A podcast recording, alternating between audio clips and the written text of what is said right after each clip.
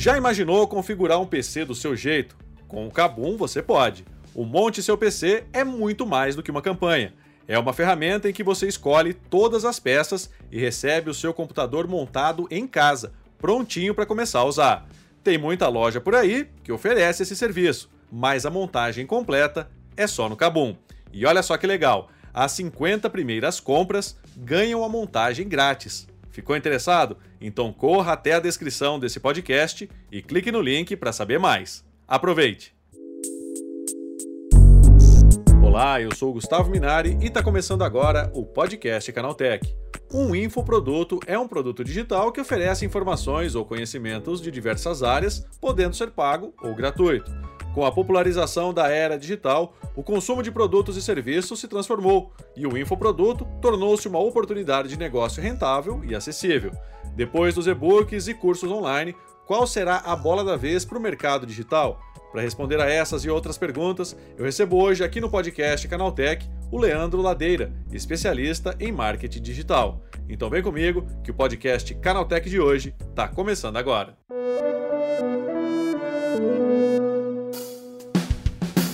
Olá, seja bem-vindo e bem-vinda ao podcast que atualiza você sobre tudo o que está rolando no incrível mundo da tecnologia.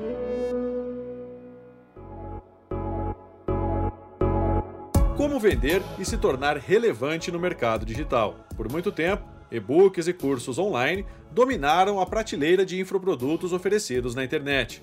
Mas o mercado online é um setor em constante transformação e a era dos chamados produtos digitais vivos está se tornando cada vez mais atrativa. Para falar sobre esse assunto, eu converso agora com o Leandro Ladeira, especialista em marketing digital. Leandro, explica para gente o que é essa era de produtos vivos. A gente. É, produtos digitais vivos, né? Só para ficar mais claro, né? A gente começou o mundo dos produtos digitais em 2011, né? Ele foi ficar um pouco mais popular em 2012, 2013. Quando começou, a gente vendia muito PDF, por incrível que pareça. As pessoas ganhavam muito dinheiro vendendo PDF. Então eram muitos e-books, muitas apostilas, né? Não tinha nem plataforma para entregar isso, a internet não tinha parece que há muito tempo atrás, mas não tinha uma banda larga para um streaming de vídeo, não tinha esse oba-oba de live que a gente tem no Instagram toda hora, no YouTube, né? Uhum. Até tinha vídeo no YouTube, mas os produtos mais vendidos eram PDFs. Então ele era morto. Você acessou o PDF, é, ele era para uma informação que não é uma informação perene. Uhum. Informação perene é, não vai mudar nunca, né? A lei de Newton nunca vai mudar. Acho que pode passar alguns anos aí. Tem gente que até tenta mudar algumas leis, mas não consegue. Os produtos vivos, eles são dinâmicos, igual a, a internet é, né? Então, um exemplo muito claro é, eu tinha um aluno que tinha um e-book de surf, ensinando técnicas de surf. Aí foi andando lá para 2017, 2018, ele transformou num curso online com técnicas de surf. Então ele me ensinava a, a surfar, a fazer os exercícios. E hoje já é uma comunidade. O curso online ainda é morto. Assistiu, acabou, não muda. Agora a comunidade, além de ter isso, você tem as viagens que estão acontecendo nesse momento, quais são os campeonatos que podem acontecer, é, quais são as promoções de viagem, quais são as promoções de equipamentos de surf, prancha, as pessoas trocam informações entre elas. Então, um dos elementos do produto vivo é atualização em tempo real e comunidade. E Leandro, você falou de, dessa questão do, dos e-books, né, dos cursos online, né? É, hoje em dia isso está ficando para trás, né? Ou, é, ou, esses produtos vivos eles são um complemento desses que já existiam? Eu acho que ainda não está ficando. Os PDFs e e-books estão ficando para trás. Uhum. Cada vez mais estão vendendo menos, até porque hoje é mais razoável eu conversar com o chat GPT para encontrar uma informação que eu quero do que pegar um e-book. Uhum. Então, eventualmente, algum e-book muito autoral vai continuar é, vivo. Vivo que eu digo assim, ele vai continuar conseguindo ter vendas. Mas o que eu chamo de informação commodity, informação commodity, ela não é autoral, é a mesma para todo mundo, né? Se a gente for perguntar o que, que é a lógica matemática ela é igual para todos os professores. Um é mais divertido, vai ensinar de um jeito diferente, tal, mas a informação em si é a mesma para qualquer professor que for ensinar matemática. algum, alguma coisa que tem um método mais autoral, mais próprio, um método de dieta, um método de surf, como é o caso desse meu aluno, um método de marketing. Então ele pode até se manter vivo, mas eu entendo como uma tendência dos produtos que estão se destacando, eles serem mais vivos, produtos que tenham comunidade, né, como o meu próprio produto, a comunidade de tráfego do Sobral é um produto vivo. As aulas são sempre. Saiu uma mudança no, no, no Facebook ontem, hoje já tem a aula com as novas mudanças do Facebook. Alguém tem uma dúvida? A própria comunidade entra ali e ajuda. Eu tenho uma comunidade de escritores, quem gosta de copy. Então eu tenho uma, um texto que eu escrevi, eu publico ali e as, as pessoas é, dão a opinião delas sobre aquele texto, complementam. É muito diferente de eu ter um curso, estudar, ler. É uma coisa que ainda não é uma a grande maioria dos grandes produtores estão usando, mas todos os que estão muito grandes já estão usando. É raro um, um enorme, né? Não tá, não tá tendo alguma coisa interativa. E Leandro, né, com relação a esse dinamismo, né, isso é uma exigência do próprio mercado, né, essa evolução do mercado digital, né, ele vem levando as pessoas para esse novo nicho aí, que é essa questão das comunidades, dessa coisa mais dinâmica, né, com atualizações mais versáteis aí ao longo do tempo. Na verdade, eu acho que isso sempre foi do interesse de todo mundo, mas não existia. Não existia sempre, né? Se eu te perguntar, o que, que você prefere, assistir um curso? Ou além do curso ainda ter todo um apoio de atualizações, pessoas trocando informações, novidades sobre aquilo que você quer é, aprender. Então, só que antes não existia, só existia PDF e curso. Agora existe uma infinidade de possibilidades. Então, eu acho que o que, o que aconteceu foi também que a tecnologia evoluiu. Sim. Não tinha recurso para fazer. Não tinha Telegram. Agora o Telegram é uma possibilidade de ser parte da comunidade viva, né? O Instagram agora lançou uma opção de assinatura. Então é vivo, eu posso atualizar ali na hora.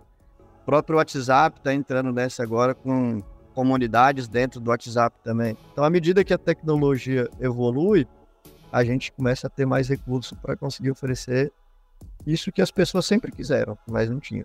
Leandro, para quem está pensando em entrar nesse universo de, de marketing digital, né? O que, que, é preciso, né? Como você disse, não basta só colocar um PDF lá online e pedir para as pessoas baixarem, né? É, então, existe uma corrente dos meus colegas de marketing digital e eu sou contra. Eu acho que eu sou um uma contracultura do que dizem a maioria dos meus colegas, que eu gosto muito deles e tudo, mas eu discordo respeitosamente. Que eles dizem que o mercado está se profissionalizando. E eu acho que nesse ponto eu até concordo, tá mesmo. Mas eles dizem que a barreira está cada vez mais alta, que agora não é qualquer um que pode entrar e vender, porque a concorrência está maior. E eu acredito que é exatamente o contrário. A, exatamente, a concorrência está maior porque está mais acessível para todo mundo. Então, Antigamente, para vocês criar um site, você precisava gastar um bom dinheiro para contratar um web designer, depois um programador, de... ou um bom tempo e muito conhecimento em HTML, WordPress, servidor. Eu, por exemplo, não conseguiria. Sim. Só que eu tenho. Eu. É, não conseguia, se fosse antigamente. Mas hoje, qualquer pessoa literalmente consegue. Ele entra num. Se você digitar no Google, construtor de site, vai aparecer um gratuito fácil de edição, com menos de 30 minutos você consegue publicar um site. Né? A parte de anúncios do Facebook. Antigamente você precisava de um gerenciador de contas e saber um grande gestor de tráfego. Inclusive, acho que isso ainda é necessário e é bom. Mas para quem está começando, ele tiver um Instagram e clicar o botão impulsionar. Outro dia eu fiz uma aluna que tinha muita dificuldade com tráfego. Falei, você vai fazer o seguinte: você vai clicar no botão impulsionar e você vai impulsionar para mensagens no seu perfil. A pessoa vai fazer a pergunta, você vai responder e durante a conversa você vai vender. No primeiro dia fazendo isso, ela me mandou um áudio. Se quiser, eu posso até te mostrar. Leandro, acabou de acontecer a primeira venda. Inacreditável, isso não existia. Sim.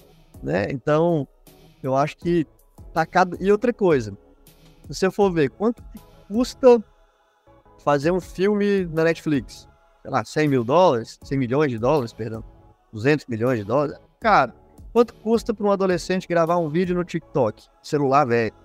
Às Sim. vezes, celular bom.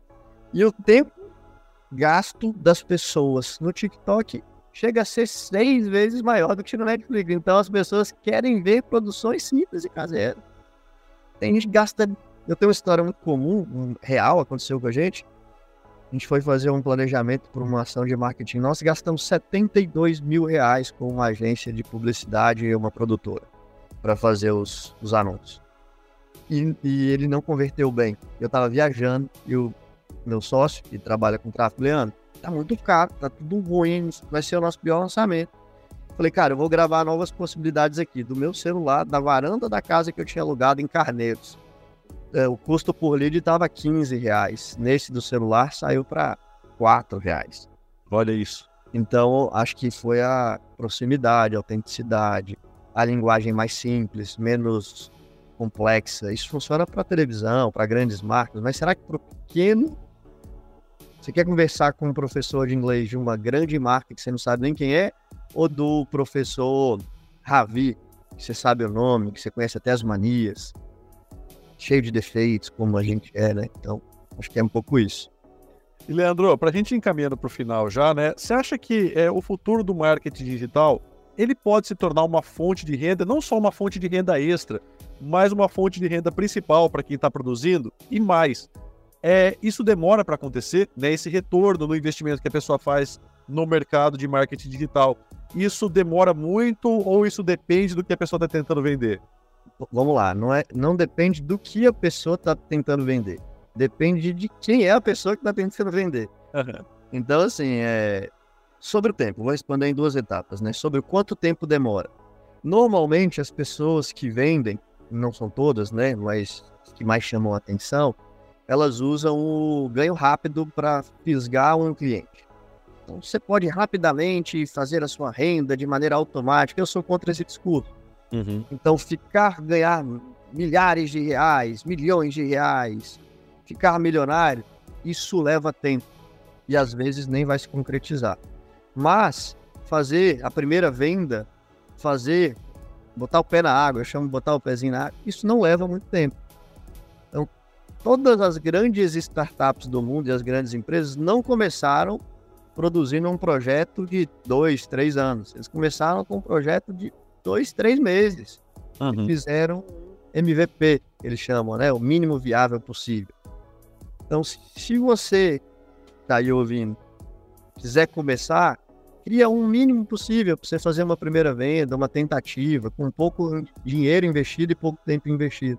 Essa primeira venda vai te dar energia, vai te dar confiança, está no caminho certo. E ao longo do tempo você vai implementando melhorias, reinvestindo um pouco do dinheiro em tráfego, às vezes em estrutura, e muita gente consegue fazer disso negócio principal, sair do emprego.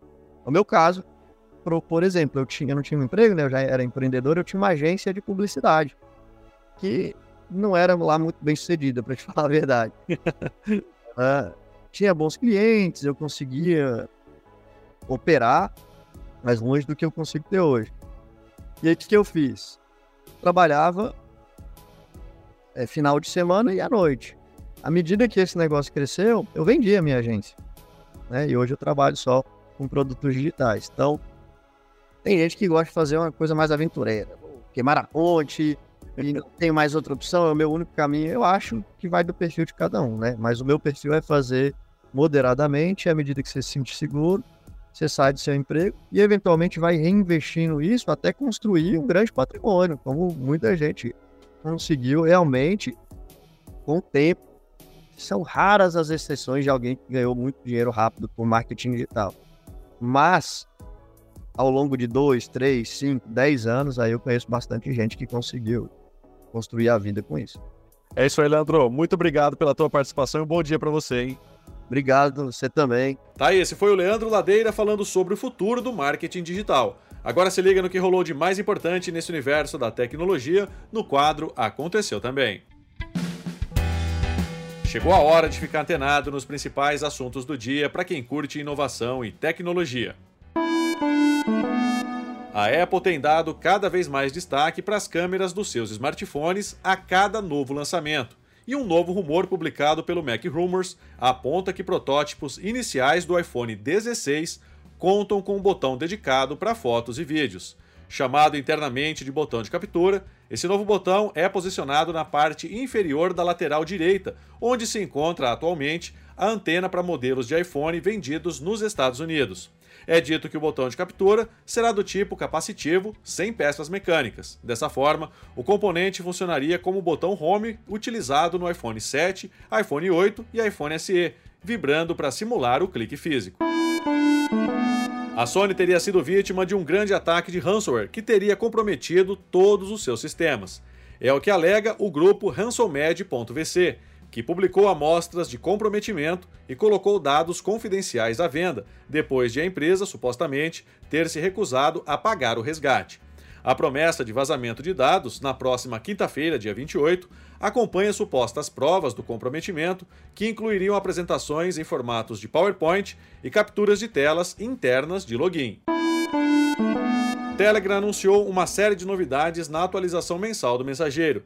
Além da chegada dos canais, os stories ganharam novos stickers, que deixam a experiência bem parecida com o Instagram, e o app inclui o envio de mídias de visualização única. As imagens e vídeos que se autodestroem existem no app desde 2013, mas agora há um atalho simplificado para mudar a configuração, com a opção de vê-los uma vez só ou por até 30 segundos. Ao abri-las, não é possível salvá-las na galeria ou fazer uma captura de tela.